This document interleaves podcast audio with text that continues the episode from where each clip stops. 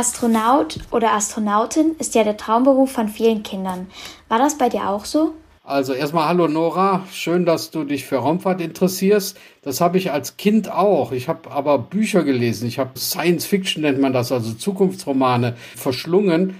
Ob ich da selbst einmal hinfliegen würde, das habe ich damals nicht überlegt. Aber ich habe mich immer für Naturwissenschaften interessiert und habe deshalb nach der Schule Physik studiert. Wie wichtig ist es, Physik oder etwas anderes Naturwissenschaftliches zu studieren, um Astronaut oder Astronautin zu werden?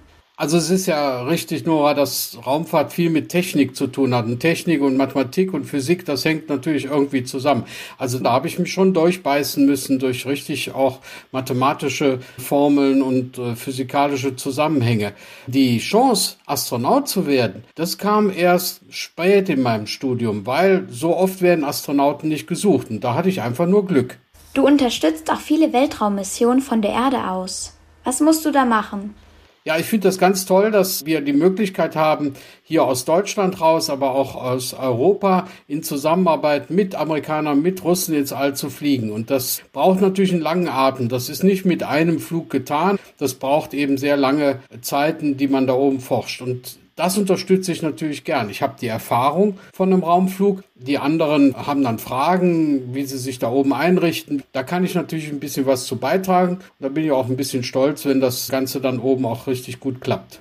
1997 warst du auch selbst für drei Wochen im All, nämlich bei der Raummission Mir 92. Wie hast du dich darauf vorbereitet? Ja, wenn du so für eine Reise packst oder so, das ist vielleicht eine Sache von ein paar Tagen vorher, dass man überlegt, was muss man noch einkaufen, was habe ich schon äh, vor Ort. Beim Raumflug sind das Jahre, Jahre, in denen man vorbereitet wird. Ich habe zwei Jahre vor meinem Raumflug in Russland, denn das Ganze ging von Russland aus, ich habe natürlich auch Russisch lernen müssen, habe ich diesen Flug angefangen vorzubereiten. Wenn es dann zum Start geht, dann möchte man natürlich alles wissen, was mit Rakete, mit der Raumstation und auch mit den Dingen, die ich da oben machen musste, zu tun hat. Wie hast du dich beim Start der Rakete gefühlt? Ja, das ist natürlich das spannendste Kapitel. Was denkt man jetzt, wenn man nach all der Vorbereitung auf einmal vor dieser Rakete steht?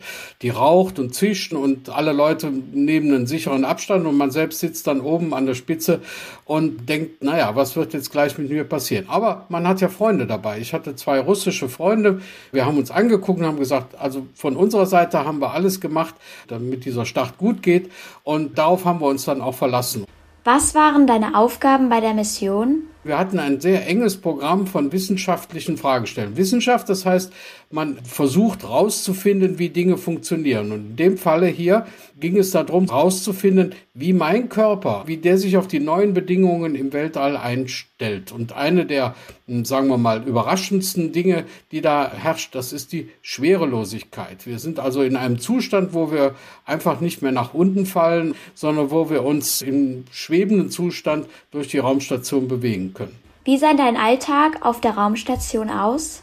Also erstmal die Zeit. Da oben äh, geht dir die Sonne nicht auf und runter. Das heißt, wir haben so keinen natürlichen Taktgeber. Jetzt ist Schlafenszeit.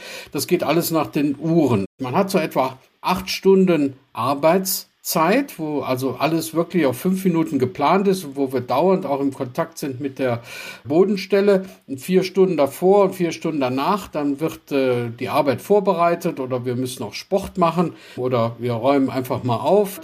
Und acht Stunden sind dann wiederum Schlafenszeit. Dann ruft auch keiner von unten mehr an und sagt, kannst du bitte schnell noch dieses Gerät ablesen. Das ist dann auch wirklich Ruhezeit für die Mannschaft. Was war dein schönstes Erlebnis als Astronaut?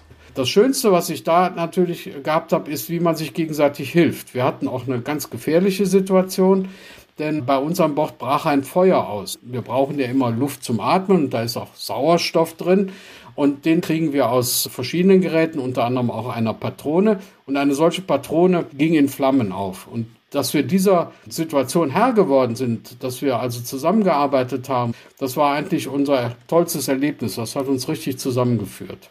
Die Erde aus dem Weltraum zu sehen ist bestimmt ganz besonders. Hat sich dein Blickwinkel auf die Welt dadurch verändert? Naja, also ich kann natürlich viel lebhafter davon erzählen, weil wir in 90 Minuten mit dieser Raumstation einmal um die Welt fliegen. Und es gibt keine andere Seite der Welt. Es ist immer nur eine Welt. Das heißt, wenn wir das auf der entfernten Seite der Welt irgendwas machen, dann hat das früher oder später Auswirkungen bei uns. Das ist ja das große Thema, wo junge Menschen heute auf die Straße gehen und sagen, halt mal, ihr tut zu wenig, um unsere Erde vor den Folgen der Klimaerwärmung und äh, Verschmutzung zu schützen. Das muss sich ändern. Und da können die Astronauten Astronauten, Astronautinnen, die aus dem Fenster geschaut haben und diesen Zusammenhang gesehen haben, nur beipflichten. Wir müssen viel mehr tun, dass diese schöne Erde dann auch für euch und weitere Generationen dann belebbar ist. Vielen Dank für das Interview und ich fand es wirklich sehr, sehr spannend. Gerne.